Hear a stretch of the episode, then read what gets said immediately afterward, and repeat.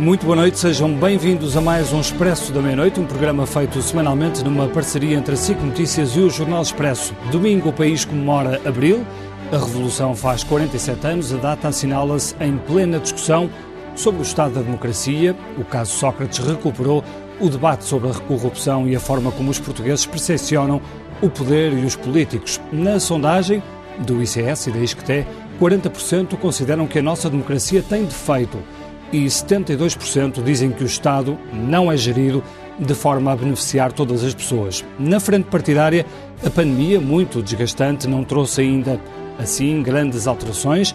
É verdade que o PSD sobe e o PS desce, mas basicamente fica tudo na mesma porque ambos estão em linha com os resultados das legislativas.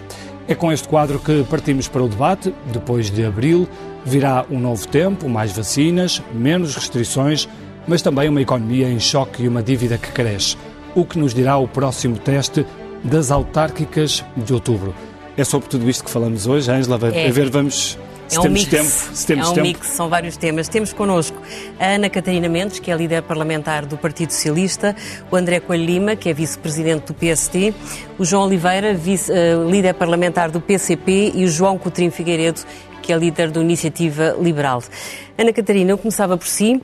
Eh, esta sondagem mostra que o Partido Socialista caiu dois pontos e que o PST subiu quatro, e é a primeira sondagem que já abrange o período em que o país ficou a saber que o ex-primeiro-ministro José Sócrates vai a julgamento por branqueamento de capitais.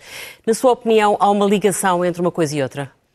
Bom, boa noite e obrigada pelo convite. Eu, eu creio que nós devemos olhar sempre às sondagens com alguma ponderação, mesmo quando elas são muito boas para, os, para o partido, e acho que é uma boa sondagem, continua a ser uma boa sondagem para o Partido Socialista.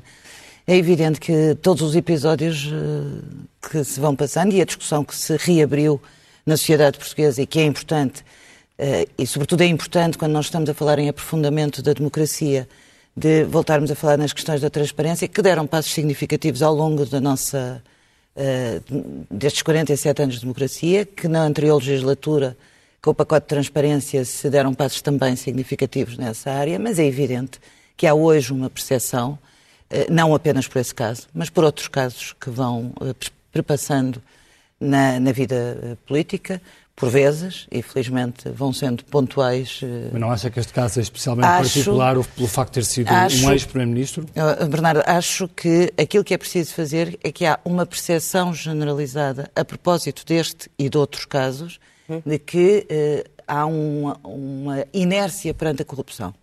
Eu, por acaso, acho que o Partido Socialista, desse ponto de vista, ao longo dos anos, tem aprofundado, quer na matéria legislativa, não vou aqui uh, estender muito, eh, mas temos feito muitas coisas e acho que hoje o problema não é um problema apenas de, de leis, mas é evidente que este caso voltou a colocar em cima da mesa a necessidade do combate à corrupção mas, e a necessidade de aperfeiçoamentos legislativos. Uh... E é nesse combate que o Partido uhum. Socialista volta a estar também com um conjunto de iniciativas que entrará que entrarão na Assembleia da República no, no, no início, na próxima semana. Começou por dizer no início deste, deste debate, depois do caso Sócrates, Uh, que já havia leis suficientes. Uh, eu disse sempre que há leis suficientes. E agora o PS não, não. já admite... Não, Bernardo, é preciso ouvir tudo o que eu disse. Hum. Eu disse sempre, e volto a dizer, e voltei a dizer aqui há instantes, hum. eu acho que há um acervo legislativo muito significativo que, se fosse bem aplicado, esse combate à corrupção podia ser mais eficaz. E muitas vezes a justiça tarda para que essa eficácia surja. Ainda assim, não só a estratégia do combate à corrupção, que dará entrada até ao final do mês, portanto, durante a próxima semana, em eh, formato articulado, na Assembleia da República, como o Partido Socialista entende que, perante também as propostas que a Associação Sindical dos Juízes veio fazer, que devíamos também ponderar algumas das, das, das medidas que propõem. Quais de resto, medidas? Quais medidas de resto, estão em, em 2019, no pacote da transparência, deram-se passos significativos quando, e o João Oliveira lembra-se disso, um, ehm, porque estava na Assembleia da República, os nossos dois colegas ainda não estavam, sobre a necessidade de aprofundar as declarações uh, de rendimentos dos, uh, dos políticos. Ana Catarina Mendes, eu tenho que é interromper é preciso... porque, assim, em 2019, nesse pacote, foi aprovada a criação da entidade da transparência. Passaram dois anos, a entidade da transparência não tem ainda uma sede a funcionar. Primeiro, porque o Estado dizia que não tinha nenhum sítio para albergar. Depois, porque iam alugar um edifício e era um processo que era demorado. Depois, arranjaram um palácio em Coimbra, mas que agora têm que fazer obras. E aquilo que o Presidente do Tribunal Constitucional disse esta semana no Parlamento é que antes de 2023 não vale a pena contar. Essa entidade, é bom não esquecer, é a que vai fiscalizar as incongruências que existem nas declarações de rendimentos dos titulares de cargos políticos. E Isto é vontade política? E o que eu lhe posso dizer dizer, Ângela, é que acho lamentável que esteja tão atrasado o processo. E devo dizer porque o PS foi uh, um mas, dos, é, mas é facílimo arranjar uma... um edifício, não? Seja, eu não sei se é facílimo arranjar um edifício. Sei o seguinte, sei que independentemente do edifício ou não, nós temos uh, uh, a criação de uma entidade da transparência que, que funciona junto ao Tribunal Constitucional, que ainda não, não tem sequer os meios humanos e que devia ter e podia ter, e não há nenhuma razão para não haver, por exemplo, sede, no próprio Tribunal Constitucional, ainda que provisoriamente, a entidade a funcionar. E, portanto, eu não consigo verdadeiramente perceber porque é que ainda não se avançou e acho difícil que nós continuemos a dizer que é porque não há um edifício. Mas quando o partido que governa que não consegue não compreender, um... a quem é que nós podemos pedir explicações? Eu estou-lhe a dizer que nós chamamos, e nós tivemos audiência com o Presidente do, do Tribunal Constitucional para perguntar o estado da arte. E, evidentemente, também já fizemos algumas diligências para, junto do Governo, saber de que forma é que nós podemos ter esta entidade das contas. Deixe-me deixe fazer-lhe uma... Que é porque há uma falta de vontade do Governo. Não, não há falta de vontade do Governo. Mendes. Houve inércia durante dois anos para tomar conta deste assunto, designadamente no Tribunal Constitucional. A inércia, a inércia já tem muito mais do que dois anos, porque este é um processo que temos Da entidade discutido. das transparências tem não, dois não anos. é só da entidade de transparência, mas toda esta é questão do enriquecimento ilícito e das posições do PS e também dos não, outros partidos. Deixe-me só perguntar-lhe uma, deixe só perguntar uma coisa relativamente ao, ao, que disse Pedro Delgado Alves, que lamentou a incapacidade que o PS teve em detectar factos em matéria da conduta pessoal do antigo Primeiro-Ministro. E estas foram declarações que, segundo a imprensa, não sei se quer desmentir, eh, levaram Ana Catarina Mendes a reagir de forma dura à posição do seu vice-presidente da bancada, que pediu até uma reflexão interna. O caso Sócrates não lhe merece a si, como uh, dirigente do PS, uma reflexão, uma autocrítica uh, mais séria? Olha, eu tenho para mim, há muitos anos, e também podia estar aí nessas declarações que o Bernardo fez, acrescentá-las, que não gosto de fazer julgamentos em praça pública e espero que a Justiça... Mas se houver, dentro de uma reunião do Partido Socialista. Espero que a Justiça... Mas, uh, em qualquer reunião eu não faço ataques pessoais. E espero que a Justiça, num caso desta gravidade, que se vier a ser comprovado, tem uma tamanha gravidade, que a Justiça atue. Acho que Mas não se resolvem... estava a fazer um ataque pessoal ou estava não, a pedir uma autocrítica? Acho que não se resolvem estas coisas fazendo uh, censuras em cima de suspeitas, em cima de uh, juízos que nós, cada um de nós possa fazer.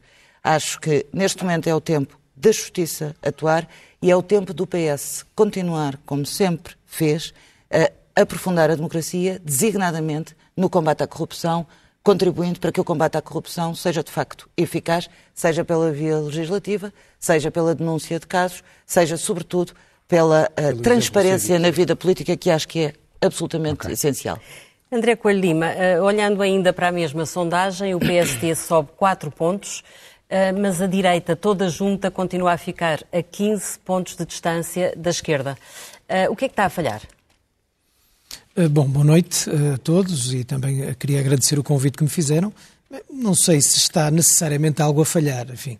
Em primeiro lugar, aquilo que tem que ser dito é que as sondagens têm o valor que têm, elas têm o mesmo valor quando dão o PSD a descer e quando dão o PSD a subir, e os outros partidos. Portanto, elas pontualmente são mais positivas, ou de outras vezes mais negativas, enfim tem uma leitura muito relativa. Se implicar tendências, eh, enfim, eu prefiro ver que a tendência é positiva na perspectiva daquilo que, é da alternativa que representamos. É? Se isto significar alguma tendência, prefiro ver nessa perspectiva. E até na perspectiva relativa é uma subida até muito significativa, na medida em que o PSD subirá 4 pontos e o PS 2. Eh, o que na perspectiva relativa dá 6 pontos. Agora, isto vale tem um valor muito. O fundamental é nós termos a consciência de que estamos a trabalhar para apresentar aos portugueses uma alternativa sólida e consolidada. E esta alternativa sólida e consolidada é feita pela divergência, mas também pela convergência. É feita pelos pontos de diferença e também pelos pontos de aproximação. É feita, sobretudo, com sentido de responsabilidade. E, nisto, uh, o PSD, desde que liderado pelo Dr. Rui Rio, tem tido esta marca. Nem sempre é muito popular, outras vezes uh, se-lo há, mas a verdade é que é, tem caminho reto. E isto é a imagem que tem que ficar para os portugueses daquilo que o PSD quer apresentar ao país. André o setor Coelho... da justiça é, é, um dos que uh, vai motivar novas convergências entre o PSD e o PS? Pois, uh, assim que o Dr. Rui Reis chegou a presidente do PSD, eh, fez uma, apresentou uma proposta que verdadeiramente era um documento de trabalho, de forma sigilosa, ou enfim, ou discreta, se preferirem, a todos os líderes partidários dos restantes partidos com assento parlamentar. Fê-lo precisamente com o objetivo de buscar entendimentos prévios ao debate político. Isto não é negligenciar o debate político, o debate político tem-se a que fazer sempre. É perceber que em matérias essenciais para o país é preciso que existam entendimentos. Isso quer que lhe diga nesta e nesta sondagem, não agora na partidária, mas eh, que faz o expresso sobre o Estado da democracia, enfim, tem muito que ver com isto. Ou seja, a verdade é que uh, há um manicaísmo progressivo na vida política que nos obriga a ter que estar constantemente uns contra os outros, a ter que discordar, ainda que concordemos, enfim, uh, somos empurrados pela comunicação social, pelas, uh, por toda a gente, para ter que jogar. E, aliás, o momento máximo disto que estou a dizer são as declarações que considero do mais revelador de falta de cultura política que já vi, do, do senhor Primeiro-Ministro, precisamente ao Expresso, quando em agosto enfim, deitado numa cadeira, diz se eu, quando eu precisar do PSD para um orçamento de Estado, o governo acabou. Portanto, isto é antítese do, do, do caminho que faz a, a cultura europeia, a cultura acha, acha que o Primeiro-Ministro ainda pode vir a precisar do PSD até ao fim não do ciclo político? Não, eu, eu, penso que não, porque as palavras do Primeiro-Ministro foram claras e marcam uh, o seu trajeto de então para a frente, isto é claro. Pensa Agora, que não aproveita... ou o PSD não está mesmo disponível para dar esse não, apoio ao Primeiro-Ministro? Aquilo que o Primeiro-Ministro disse é claro e o PSD não tem que discutir aproximações, o PSD tem que discutir o seu caminho.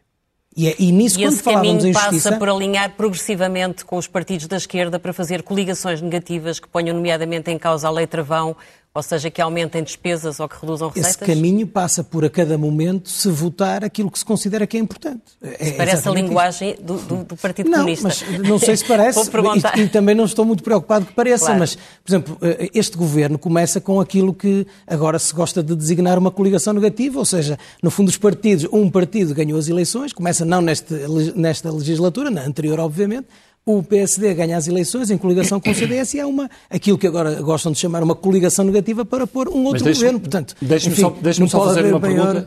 Só fazer uma pergunta, Sim. até por causa de declarações que fez aqui neste estúdio o, o David Justino, também vice-presidente do PS. Ele disse que estava disponível a estabelecer pontos com o PS por causa da questão do enriquecimento injustificado. Uhum. Isso é ponto assente? Eh, eh, o PSD quer mesmo estabelecer essas pontes, quer chegar a um entendimento? Aquilo que é ponto assente e para, para, para percebermos o que é que são pontos, porque nós podemos estar a falar de enriquecimento injustificado, podemos estar a falar de assuntos completamente diferentes, nos quais uns concordamos com o Partido Socialista, noutros com o Partido Comunista, noutros com a Iniciativa Liberal, e, e também quero dizê-lo aqui de forma clara que esta desmistificação é boa não haver muros de Berlim entre uhum. os partidos, uh, uh, favorece aquilo que os cidadãos querem, que é que a democracia e a, e a, lógica representativa partidária funcione em seu benefício e não em benefício dos próprios partidos. Portanto, aqui no enriquecimento injustificado, se o Partido Socialista quiser agora, contrariamente àquilo que tem feito ao longo destes últimos largos anos, e contrariamente, não deixa de ter piada, que Ana Catarina Mendes falou na estratégia de combate à corrupção, que, que está fresquinha, porque o Governo acabou de apresentar, mas esqueceu-se lá do enriquecimento injustificado. Sim, mas isso sabe que é por causa de uma questão relativa ao Tribunal Constitucional Pois, e, e, a questão da inversão do ânimo da prova. Não, que é algo a questão relativa ao Tribunal Constitucional há muitos anos e que não se resolve. São as propostas anteriores, não é? Porque veja que, pelos vistos, agora já não será um problema. O que interessa também não interessa agora fazer aqui história. O que interessa é, haverá entendimento suficiente ou possível para que se possa avançar, dar mais passos no sentido da transparência e no sentido de que as regras que fazem sentido possam ser aplicadas, como é o caso, e aquilo que disse uh, o David Justino é exatamente aquilo que pensa o PSD, uh, eh, ou seja, não implicando, como sabíamos discutir atrás, a inversão do ônus da prova. Se houver margem para isso, pois naturalmente temos que a discutir e pouco nos interessa quem é que está de acordo com a perspectiva que o PSD defende. Quantos mais estiverem de acordo, melhor, porque é sinal que, que aquilo que defendemos vai avante. João Oliveira, o Partido Comunista tem sido um parceiro, talvez o parceiro mais fiável ao lado do governo de António Costa. Aproximam-se dentro de pouco tempo as negociações para o próximo Orçamento de Estado. Uh, consegue definir duas ou três linhas vermelhas que para vocês uh, são de inclusão obrigatória, não de exclusão, mas de inclusão obrigatória para que o próximo Orçamento possa contar convosco? Antes de mais, boa noite. Perdoe-me começar a, a, resposta à sua pergunta com, com, uma expressão popular, mas eu diria que isso é que é mesmo pôr o carro à frente dos bois. Nós ainda não temos quatro meses de discussão do Orçamento de 2021, é muito difícil começarmos a, a, a pensar numa discussão sobre o Orçamento de 2022. Mas já foi noticiado que António Costa vai falar com o Bloco de Esquerda já a pensar no próximo Orçamento. Bem sei que as relações com o Bloco estão mais difíceis do que as relações com o PC, mas significa que o Primeiro-Ministro já começa a trabalhar nisso. Bem, sobre questões de relacionamento entre o, entre o Governo e o PS e outros partidos, terá, não sei se a Ana Catarina Mendes poderá responder a essas perguntas ou não, mas eu certamente é que não sou capaz de responder. O que lhe posso dizer é que uh, nós estamos muito concentrados e de resto temos, feito uma, temos procurado fazer uma avaliação uh, a par e passo, digamos assim, em relação a essas questões, é em perceber qual é a execução que o Governo está a fazer do orçamento para 2021. Porque acho que esse, esse elemento é um elemento que nós não devemos secundarizar quer dizer, a, discussão do orçamento e a, e a, questão do orçamento não pode mesmo passar apenas pela discussão, para a aprovação do orçamento para a Assembleia da República e pronto. E, a partir daí desliga-se, desliga tudo a, ficha do orçamento. É preciso perceber depois que resposta é que é dada aos problemas do país a partir do orçamento. Se ele chega ou se não chega, se o orçamento do Estado é, é compatível ou não com a resposta que é necessária em função da, da, da dinâmica da, da, da, vida nacional e, particularmente, na situação em que estamos agora, novamente com o confinamento que foi decretado a propósito da epidemia, com todos os problemas económicos e sociais, há uma questão a que é preciso responder, que é perceber se o governo está ou não está a dar resposta aos problemas económicos e sociais do país a partir do orçamento que tem há uma parte da resposta que tem ficado muito clara. Uhum. O orçamento tem margem suficiente para que o governo dê resposta aos problemas económicos e sociais. Aliás, nós temos visto, ainda a semana passada, o governo decidiu a fazer uma aplicação de, de alguns dos apoios que estavam previstos no orçamento, de maneira a alargar mais, a abranger mais gente e a alargar, os, reforçar os apoios. Isso é a prova indesmentível que o orçamento tem de facto essa margem. Mas o Ministro das é Finanças é perceber... faz declarações ao Expresso de, de hoje, onde diz que é muito grave o precedente que se voltou a abrir porque tem um impacto de 48 milhões, uma alteração que uh, a oposição fez nas carreiras de, de técnicos de saúde. Alguém enganou o Sr. Ministro das Finanças. Técnicos diagnósticos. Alguém enganou o Sr. Ministro das Finanças porque essas declarações faziam todo o sentido. Se tivesse sido aprovada uma lei que tivesse impactos imediatos, a lei que foi aprovada diz que as, as, as, repercussões pecuniárias daquelas alterações entram em vigor com o próximo Orçamento do Estado, portanto, respeitando integralmente a Constituição, não percebo, não, há de ter havido alguém que enganou o Ministro, o Ministro João Oliveira, mas não reconhece, que, não reconhece que é difícil para um Governo uh, que vê o seu orçamento permanentemente desvirtuado uh, no, no, Parlamento com, com, com coligações negativas. O Bernardo, não é disso que nós estamos a falar. Nós estamos não, a falar... estamos a falar da questão, das questões do orçamento nada, e, do, e, de uma estratégia que o Governo ver, tem que ter. Não é? esta, esta questão que estávamos a tratar não tem nada a ver com o orçamento que está em vigor, porque Sim. ela só entrará em vigor com o próximo orçamento. Não, claro, eu estou a falar agora, já do, deste mas, orçamento mas em vigor e dos próximos. Deixa, já agora deixe-me sublinhar este aspecto. Aquilo que foi, estando, o governo, tratado, estando o Governo em minoria, obviamente não, mas, se vai confrontar com isso. Mas deixe, então, então deixe-me deixe tentar pôr a questão, deixe tentar pôr a questão à frente para ver se o Bernardo ou Ângelo daria uma resposta diferente daquela que o PCP deu. Nós estamos a tratar de uma questão que envolve uns milhares de profissionais de saúde, técnicos superiores de diagnóstica e terapêutica, que com a transição de carreiras, uh, aliás, com a, criação da carreira, de uma nova carreira, ficaram sem perceber como é que saíam da situação anterior para, para a nova situação. Uh, uh, iniciaram um processo de discussão com o Governo. O Governo, a uma dada altura, trava a discussão e unilateralmente determina as regras de transição dessa carreira, deixando pessoas completamente penduradas na sua situação profissional. Aquilo que, que, entretanto, aconteceu foi que uns milhares de pessoas subscreveram um projeto de lei que apresentaram à Assembleia da República hum. e começou-se a fazer uma discussão sobre essa matéria. O PCP apresentou o seu, o seu projeto de lei. E as alterações que a Assembleia da República acabou de aprovar, criando regras para não deixar, as pessoas, não deixar milhares de profissionais de saúde, nós estamos a falar de profissionais de saúde. Olha, vou, vou, tentar reduzir a coisa destes termos. São os profissionais que andaram estes meses todos a tratar dos testes da Covid nos, nos, nos laboratórios uhum. dos hospitais. Uhum. São pessoas que têm só esta relevância, só. Aquilo que a Assembleia da República fez eu, foi eu resolver não, o problema daquelas Eu não estava a questionar sobre a validade da medida, Bernardo, mas, mas repare uma coisa. A, a consequência que essas várias medidas que vêm do Parlamento... Não tem nada a ver com o orçamento está em vigor. Sim, eu sei que não tem. entrar em vigor com o próximo orçamento Eu sei que não tem. Mas esta é uma decisão que mas tem que ser tivemos há pouco tempo uma questão da questão dos apoios sociais. O, isso o Governo ainda vai ter que explicar, essa questão dos apoios sociais, o Governo ainda vai ter que explicar ao Tribunal Constitucional como é, como é que o governo criou, no início deste ano, apoios sociais que tinham cabimento no orçamento, porque de outra forma o governo não os podia criar, e depois porque é que naquela rubrica já não cabem só as crianças até aos 9 anos, já podiam caber até aos 12. Essa explicação o Governo ainda vai ter que fazer ao Tribunal Mas, portanto, o PCP acha que é cedo para é falar de orçamento, até porque antes temos umas autárquicas. É, para uh, vocês vai ser decisivo o resultado das autárquicas para decidir se continuam a ser o parceiro preferencial de António Costa? Nós não, não nem disputamos parcerias preferenciais, nem, nem, nem misturamos umas coisas com as outras. Aliás, as eleições autárquicas são 308 eleições diferentes no plano municipal, no plano das freguesias, são muitas mais, porque cada, cada eleição autárquica trava-se num contexto concreto em que aquela disputa é feita. Agora, em relação às questões Mas a geringonça penalizou-vos brutalmente nas últimas do... autárquicas. Pensam nestas ser decisivo recuperar Olha, câmaras e, e, por isso terem que se distanciar um pouco mais do governo? Em Setúbal, uh, reforçámos a maioria absoluta, temos sete vereadores em nove.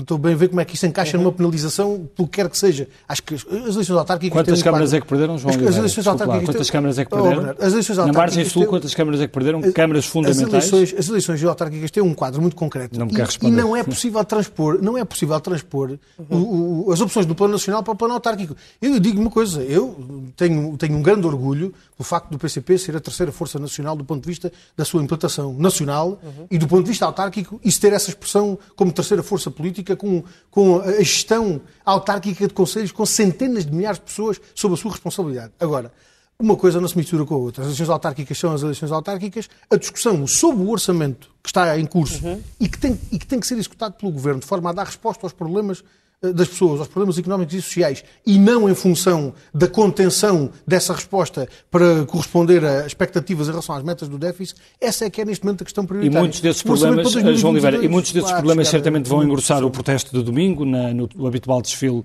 do, do 25 de Abril. Deixe-me pegar nisto, aproveitando a sua presença aqui, João Coutinho Figueiredo, um, como, é que, como é que vai resolver essa questão? Uh, sempre vão ao desfile, não vão ao desfile? E já agora pergunto-lhe, antes de ser líder do Iniciativa Liberal, quantas vezes é que foi ao, ao, ao, desfile do 25 de Abril? Olá, Bernardo, boa noite a todos. Antes de ser líder da Iniciativa Liberal, devo ter ido ao desfile do 25 de Abril talvez três, quatro vezes. Hum. Uh, mas sempre com a maior convicção e alegria, porque foi uma data que sempre me disse muito, e, e a mim e a todos os liberais, que é um de estar no domingo também, numa, num desfile que vai suceder-se ao desfile que a Comissão Promotora do 25 de Abril irá fazer, e que e nós vamos fazer imediatamente a seguir no mesmo, no mesmo trajeto. É preciso dizer que esta decisão da Comissão Promotora e não da Associação 25 de Abril, porque tenho a certeza que o Coronel Vasco Lourenço, com quem falei, aliás, várias vezes durante o fim de semana, teria tomado uma decisão diferente uh, se, tivesse, se a tivesse tomado sozinho. E, aliás, a posição, este grande marcha atrás de hoje da Comissão Promotora, tem certamente a ver com todo o repúdio público que se assistiu se tivesse tomado a decisão de, de, de inclusão da iniciativa liberal no, no, fim de semana passado, depois teríamos integrado, dentro das regras que estivessem definidas, esse desfile com todo o gosto.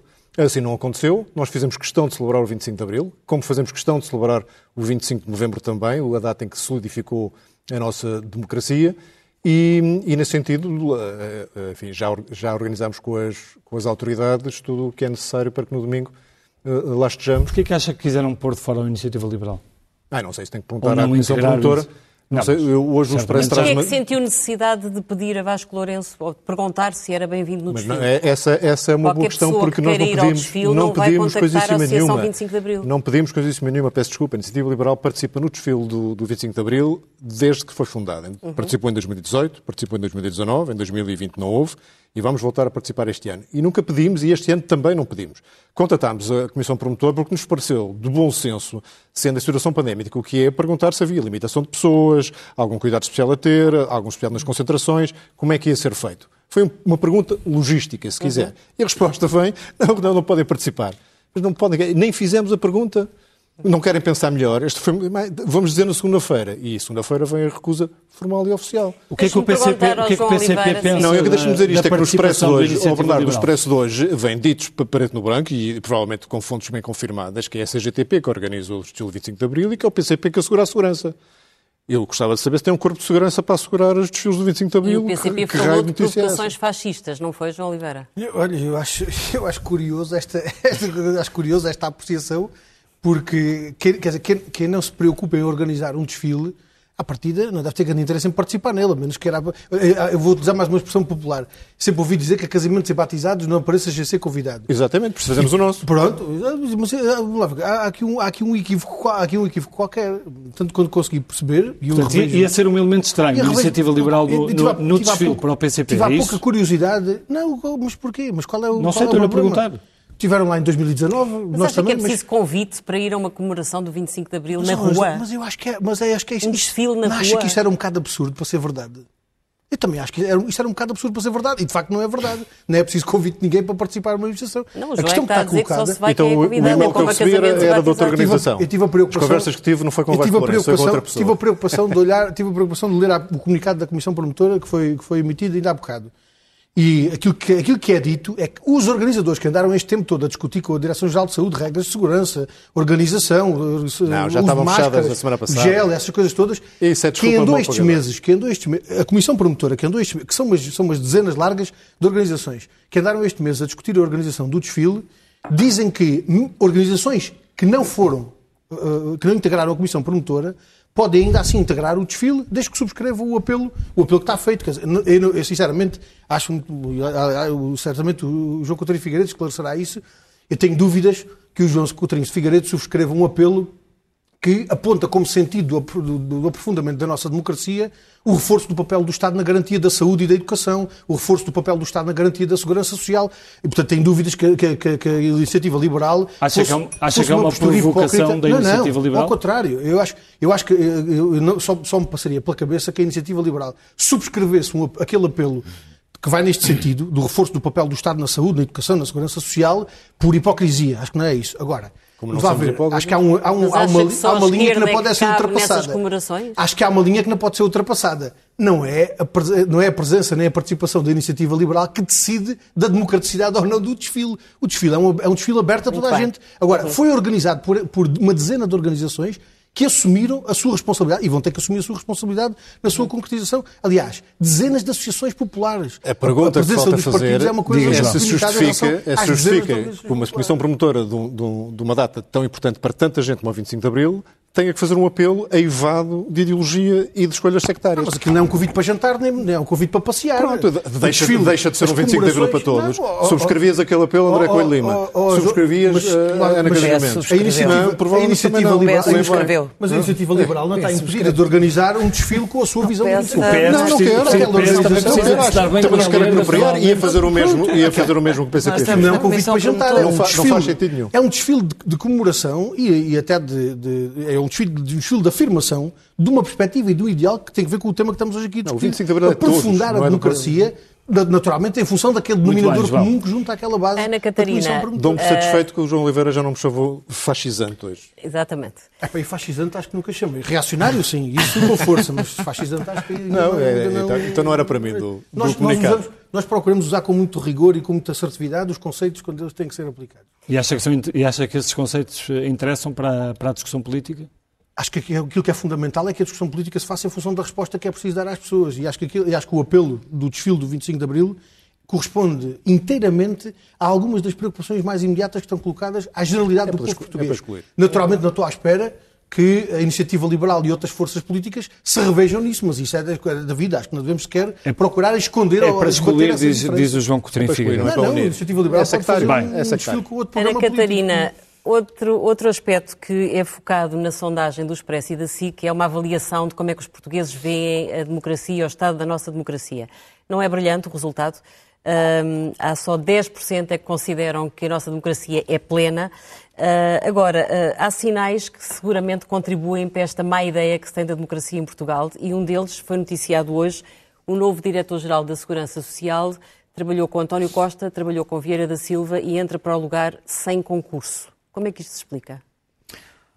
Angela, eu, eu julgo que vale a pena olhar, quando fazemos estas, estas análises sobre o estado da democracia em Portugal, uh, olhar também para o que se vai dizendo uh, nos vários fóruns internacionais onde se faz o estudo de, de, como está o estado da democracia e do estado de direito em Portugal.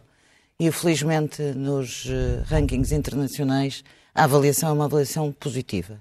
A OCDE com fez isto, um estudo há cerca de um ano que não era assim tão positivo. Há cerca de um ano. Entretanto, há outros estudos. Há estudos uhum. da União Europeia, por exemplo, e da Comissão Europeia, que recentemente vieram avaliar o Estado de Direito nos vários Estados-membros da União Europeia e onde Portugal está muito bem classificado. E um diretor-geral deve ser nomeado O que eu quero dizer concurso? com isto é que, evidentemente, se há fragilidades na, nos sistemas, haverá com certeza. Se, era, eh, se nós queremos, e do meu ponto de vista, reforçar a democracia em abril e para comemorar, é também voltarmos a falar da forma extraordinária como o Serviço Nacional de Saúde soube responder neste último ano às necessidades dos portugueses. A pergunta era sobre a Como segurança social, o Serviço Nacional de Saúde soube responder com a resposta que está a dar com o plano de vacinação para que nós combatamos uhum. este flagelo. Como o Estado Social e a Segurança Social em particular fez um esforço titânico de forma a conseguir garantir que as pessoas pudessem ter proteção social, mesmo aqueles que nunca descontaram para a Segurança Social. É normal que um Diretor-Geral da Segurança Social seja nomeado sem concurso? que pudéssemos estancar o desemprego. Sobre, Posso terminar? Pode, mas que pudéssemos estancar o desemprego lá, através do recurso ao layoff.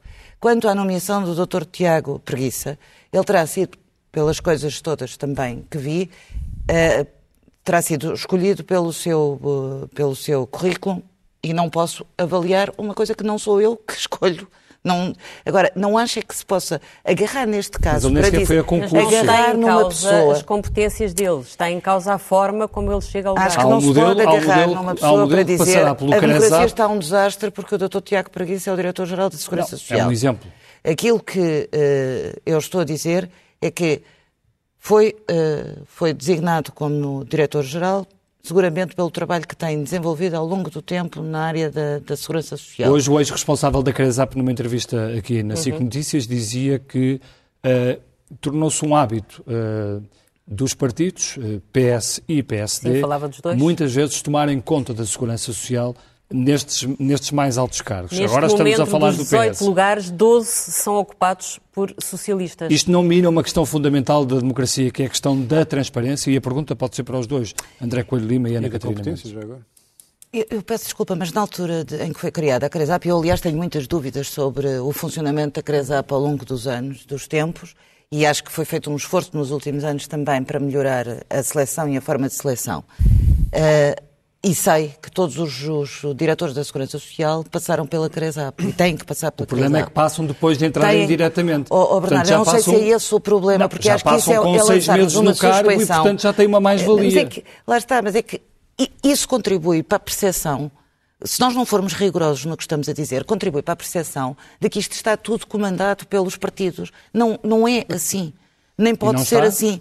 E por isso mesmo, se há uma entidade, das duas uma, nós queremos que a entidade exista ou não, ou não queremos. Se achamos que a entidade, que há uma entidade que faz os testes, que avalia os currículos, os currículos e que se sabe se as pessoas estão em condições de exercer aquelas funções ou não, pois então que sejam... Não acabem com a regra do concurso público. Não pode haver... a regra do porque, concurso público? Se, porque, porque no caso regra... do Tiago Preguiça, entrou diretamente no lugar... Estava-me a falar dos 12 da Segurança Social, dos 18 da Segurança um Social, ano, que eu ainda um sou do depois, tempo eu ainda sou do tempo, por acaso, de quando o PSD chegou ao governo em 2002, em 2002, e que por acaso, de uma penada, foram despedidos os 18 uh, uhum. diretores da Segurança Social, de imediato, porque achavam que eram todos do Partido Socialista. A seguir veio uma entidade que escolhe quem são as pessoas que vão para determinados cargos da administração pública, onde se inclui os diretores da Segurança Social. Eu não sei se há coincidência ou não. André então, e também não sei se 12 dos 18 são, são do Partido Socialista. André, não sei. André e tenho Coelho, muitas dúvidas. André Coelho Lima, o Centrão não tem cura? Pois nós. É que isso é que não enfim, é contribuirmos para, para o Partido Socialista usar argumentos de 2002, portanto, que para o ano fazem 20 anos, eh, isto já, já, já revela, enfim, a falta de, de, de, argumentos não, não, minimamente não, O que eu estou a dizer mas, é que, de mas... facto, não é assim que acontece hoje em dia com a Cresap. Não é assim. Com o Tiago Cresap, isso aconteceu assim. A Cresap e as formas, ainda que questionáveis, de concurso público para acesso a determinados cargos foi criado por o último governo uh, PSD uh, e com o CDS. Portanto, isto é, isto é um facto e, na altura, altamente criticado e, no entanto, hoje até parece que é a única forma de algum escrutínio, ainda que possa ser uh, questionado, sobretudo nos seus termos, mas que há algum escrutínio e de criação de, de, de, de regras de concurso público para acesso a determinados. Agora, vamos a ver. Nós para isso temos que discutir que Estado queremos. Se queremos um Estado como o italiano, onde os governos podem mudar porque as estruturas de diretor-geral para baixo não alteram, mas não é esse o Estado português. Portanto, então discutamos qual é o Estado. Não podemos querer o Estado que temos, onde existe a regra da confiança política em determinado tipo de funções e depois não esperar que isso aconteça. Aquilo que tem que acontecer é que a confiança política seja acompanhada de competência. Isso sim. Não pode ser a confiança política em primeiro lugar. Isto para dizer o quê? É evidente que é expectável, ou, ou melhor, ao contrário, não é expectável, que uma pessoa do Partido Comunista consiga executar um plano de um, de um, programa, de um programa de governo do PSD. Não é expectável. Ou pelo menos está a contorcer-se interiormente, se tiverem funções decisivas em termos estratégicos. E, apesar, portanto, apesar de tudo, conseguiram aprovar algumas eh, medidas, ou muitas medidas dos orçamentos do Partido Socialista. PCP isso, e Bloco de Esquerda nos Aliás, conseguiram aprovar todas as medidas não porque os orçamentos se... foram todos viabilizados pelo, pelo PCP. Agora, o fundamental aqui é, eu não sei se é o Centrão que não tem uh, uh, remédio, vamos a, que foi a pergunta que me fizeram. É, os partidos, estando em funções, têm que governar. Ao governar, têm que o fazer com o mínimo de regras que sejam perceptíveis pelo cidadão. E essas regras têm que estar aliadas à meritocracia e à capacidade e à competência. E isto uh, não é fulanizar, é, é uma regra abstrata que depois sim é fulanizável se quando aplicada à pessoa A ou à pessoa B, ela não encontra paralelo uh, na pessoa em causa. Sem estar a referir-me uh, ao novo diretor da Segurança Social, dizer só que, objetivamente, essa é uma preocupação que os partidos devem ter, os partidos de governo, os governos devem ter. E não tendo, aí sim desagrega da população. Desagregando da população, perdem o respeito das pessoas. O ponto é este. Não é tanto. Eh, quer dizer, alguém iria discutir uh, se o Dr. Miguel Cadilho era militante do PSD. Era inquestionável a sua competência e capacidade, e poderia dar aqui vários exemplos. Portanto, o ponto aqui não é uh, se é ou não militante ou próximo dos partidos, porque isso, à partida, em determinadas sim, funções. Caso, que casos, é como, que assim casos como o de Tiago, de Tiago Preguiça, em governos do PSD, aconteceram também vários, lembro-me de vários casos, e, portanto. Uh, o, exemplo, o exemplo é igual, não é? Pois, mas quer dizer, estamos a falar de quê, não é? Pois. Haverá casos iguais, haverá casos que não são iguais. Eu, isto que eu estou a dizer aplica-se em qualquer das situações. Uhum. Eu, eu, preferia, se me, se me, permitem, fazer aqui um bypass à primeira parte da pergunta que fizeram Ana Catarina Mendes sobre o estado da democracia. Até porque eu, quando ouvia, quando ouvi a pergunta, pensei que vinha para mim, escrevi aqui cinco uh, tópicos rápidos e que queria partilhar. Olha, Peso do Estado na economia, centralização absurda e crescente, definhamento económico em vez de desenvolvimento económico, estanque a idade dos poderes separados, ou seja, da separação de poderes que estão efetivamente separados, mas que não devem ser estanques e compartimentos estanques sem comunicação e, sobretudo, sem escrutínio no que respeita ao Poder Judicial. Índices brutais de corrupção. São cinco fatores, assim, que me lembrei agora aqui em dois minutos, que, obviamente, se põem as pessoas enfim, satisfeitas com, uh, com a democracia, no sentido, se a compararmos com uh, o 25 de Abril, com o período do 25 de Abril, obviamente têm que estar, mas insatisfeitas com aquilo que construímos, na medida em que ela se desagrega do cidadão, na medida em que ela demonstra que não há, sobretudo, isto é o fundamental, isto passa pelo que eu disse no início, dos entendimentos, da capacidade de sermos capazes de ser melhor que nós próprios, daquilo que representamos e perceber aquilo que estamos a fazer em lugares políticos. E isto é conseguir pôr um país a remar num mesmo sentido e não uh, estarmos nas funções em que estamos com os objetivos uhum. intrínsecos de cada uma das forças partidárias que representamos. João, uh, esta, esta questão da corrupção ganha especial relevância com, o, com os dinheiros que vêm agora da, da Europa do, do plano de recuperação e há risco crescido, há risco crescido, mas mais do que a corrupção, ainda mais, imagine-se, é a possibilidade de estarmos a desperdiçar uma oportunidade que é única. Portugal vai ter, uh, durante os próximos 4 a 5 anos, quase o triplo, em alguns casos mais, do que o triplo dos fundos estruturais que tinha para administrar no passado, que já tinha dificuldade em fazer aplicar com retorno e que já tinha dificuldade em controlar.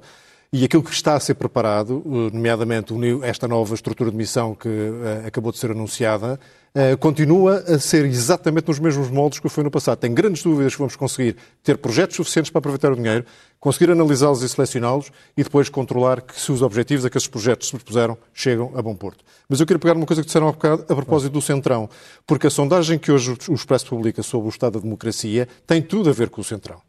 E o princípio da nossa conversa aqui tem tudo a ver com a forma que as pessoas olham para a democracia, porque não veem grande diferença, não veem grande distinção. Devia fazer umas contas e à volta desta mesa estão representantes de três partidos, partidos históricos do sistema, que por junto têm 195 anos de idade. Parabéns, longevidade, respeito.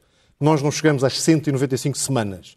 E a razão de existência da iniciativa liberal é por causa disto. O conformismo que se nota quando se olha para os, para os índices de, de, desenvolvimento económico, ou para o estado da justiça, ou para o tempo que demora a entidade da transparência, eu conto uma história que eu acho paradigmática. Eu conto uma hipótese como deputado, no dia 25 de outubro de 2019, fiz a ronda das capelinhas de inscrições papelada que é preciso, é um dia de recepção ao deputado. E quando cheguei à, secretária da declaração de registro de interesses, que já tinha pronta para entregar num, num papel, tem que, tem que preencher isto, mas só vai para o sistema no dia em que houver a entidade de transparência. Eu já tinha ouvido falar disso enquanto cidadão uns meses antes, mas isso é quando?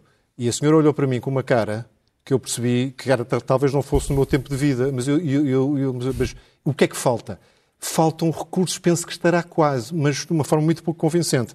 O resultado dessa conversa foi que no primeiro orçamento que tivemos que negociar e, e discutir no, na Assembleia da República, tivemos imediatamente a proposta de dotar o Tribunal Constitucional dos meios necessários que o próprio Tribunal definia necessários para pôr a entidade de transparência a funcionar imediatamente. Eram 681 mil euros.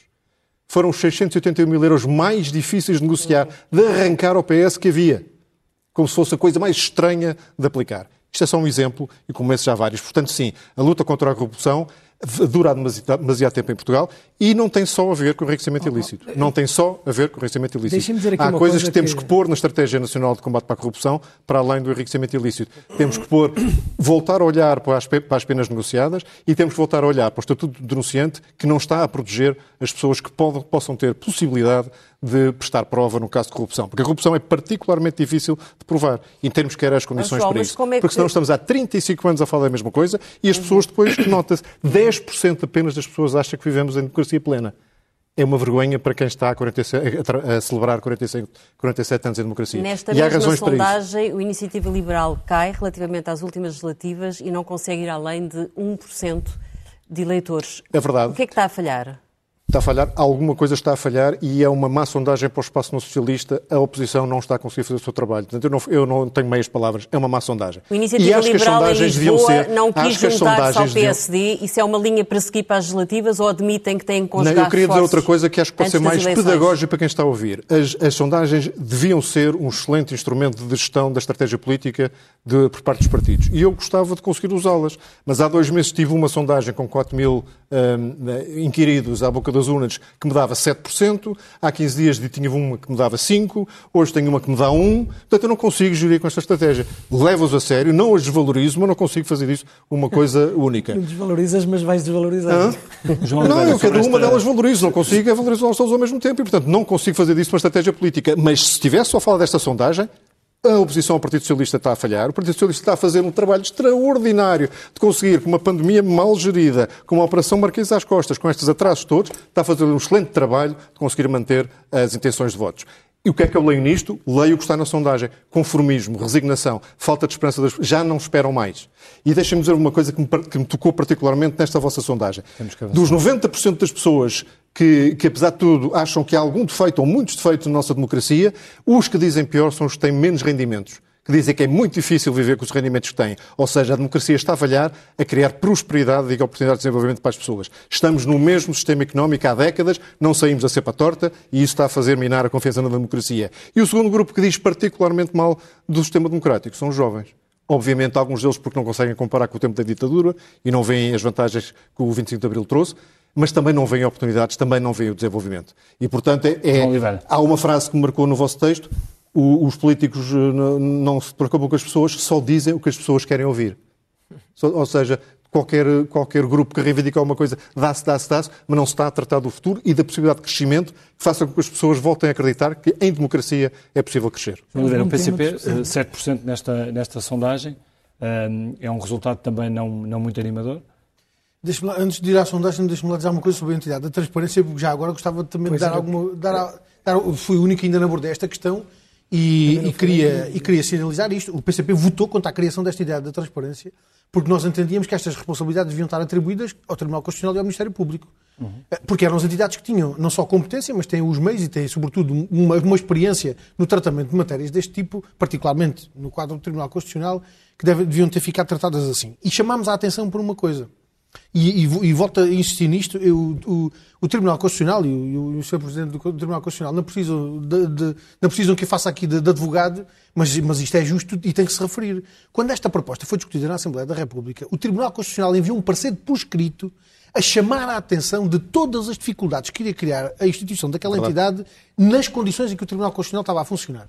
Uhum. E os problemas são inúmeros. Eram problemas com o edifício, problema com falta de pessoal, problemas com falta é de meios técnicos, até do ponto de vista, até do, ponto de vista de, de, de, do acesso à internet dentro do próprio edifício do Tribunal Constitucional. Foi, foi elencado um conjunto de problemas que suscitaria a criação daquela entidade. Eu julgo que surgir no Tribunal Constitucional a propósito da falta de criação da entidade é uma coisa com algum grau de injustiça, considerando que quem tomou a decisão teve-se marimbando para as condições em que ela ia ser aplicada. Claro. E, portanto, quem, quem, quem, tomou a iniciativa de criar aquela entidade e, e fez tábua rasa das, de, de, de, das questões, das dificuldades que o Tribunal Constitucional identificou, tem que assumir agora a responsabilidade por isso. Agora, também não se deve simplificar nem reduzir o problema à criação do edifício. Nós estamos a falar de um sistema de fiscalização de declarações que vão ser apresentadas claro. eletronicamente, que vai precisar da criação de uma base claro. de dados, claro. de uma plataforma eletrónica com condições de segurança que não são uma base de dados de um cartão Mas é normal que isso leve três anos? Uh, Olha, eu, não, eu, eu vou, vou ser sincero. Acionar? As, Vem de 2019, elementos, que só vai estar pronto daqui a Os elementos anos? cronológicos que nos foram deixados pelo Sr. Presidente do Tribunal Constitucional, uma conversa que tivemos a, a, a este respeito, eu não sou capaz de identificar nem falta de, iniciativa, nem, nem, falta de empenho, nem o que quer que seja da parte do Tribunal Constitucional. A complexidade das questões é de facto muito grande. Temos três minutos para terminar e ainda então, queria dar aqui hipótese então, a Catarina Mendes. Então deixe-me deixe concluir, apenas dizendo o seguinte. Um, eu julgo que os elementos de insatisfação que os, que os, portugueses identificam em relação à democracia não podem funcionar como uh, suporte à ideia de que os portugueses estão a desejar regressar à ditadura. É o contrário. É uma exigência de se aprofundar a democracia, claro, particularmente sim, naqueles aspectos Olha, que são identificados último minuto, último minuto para os dois, Ana Catarina Mendes, não sei se quer responder ao, ao João Coutinho Figueiredo. Uh... O João Coutinho Figueiredo fez aqui um discurso muito hilariante, mas eu acho que não tem nenhuma adesão à, à realidade. E há uma hilariante. coisa que eu acho que é muito perigosa. Não vale a pena diabolizar uma coisa que ainda agora começou qual? E o PRR uhum. é mesmo um instrumento importante para a nossa recuperação. E a, a quantidade de uh, entidades de fiscalização para a execução destes, destes projetos e para a execução destes, destes fundos deve ser mantida uh, com atenção e vista com atenção, porque não vale a pena estarmos sempre a dizer ainda o dinheiro não chegou. É um alerta. Portugal o Presidente da República decidiu criar Portugal, uma, uma, O Presidente uma da República, o Governo e a Assembleia acompanhar. da República terá esta semana a aprovação. Não, a, não sentiram aí nenhuma desconfiança da 23 de Abril? Não, não, Bernardo, sabe porquê? Porque é assim que as coisas também funcionam. Hum. E por isso é que o Governo criou uma entidade independente que vai fiscalizar a execução e vai também pôr em marcha este projeto uh, de recuperação e resiliência, aliás, pelo Dr. António, decidido pelo Dr. António Coelho Isto vai acabar. Última pergunta. Não, não pode ser. para dizer uma coisa a propósito dos fundos. Quem tem competência para fiscalizar o Governo é a Assembleia da República. Muito e é bem que a Assembleia da República... E por isso é que o, o Grupo Parlamentar do Partido Socialista também apresentou um mecanismo parlamentar para fiscalizar a execução Não façam fazer o papel de ferro Rodrigues aqui. só fazer uma pergunta relacionada com o estado do seu partido. No meio disto tudo, o líder do PSD está em guerra com o Conselho de Jurisdição do partido que ameaça puni-lo por ele não ter respeitado uma decisão do Congresso. Rui Rio não está a conseguir unir o PSD? Não, eu acho que fez a pergunta ao contrário. O Conselho de Jurisdição, não. O Presidente do Conselho de Jurisdição é que parece querer estar em guerra com a história do PSD, não é com o Presidente do PSD.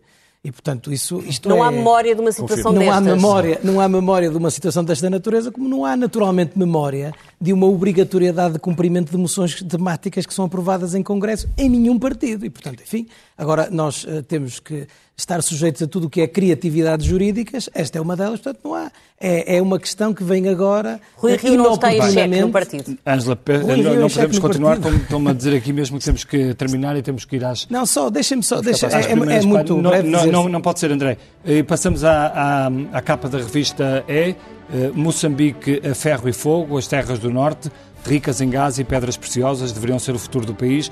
Em vez disto, tornaram-se terreno fértil para a destruição e o terror. É uma reportagem especial de Ricardo Marques em Cabo Delgado.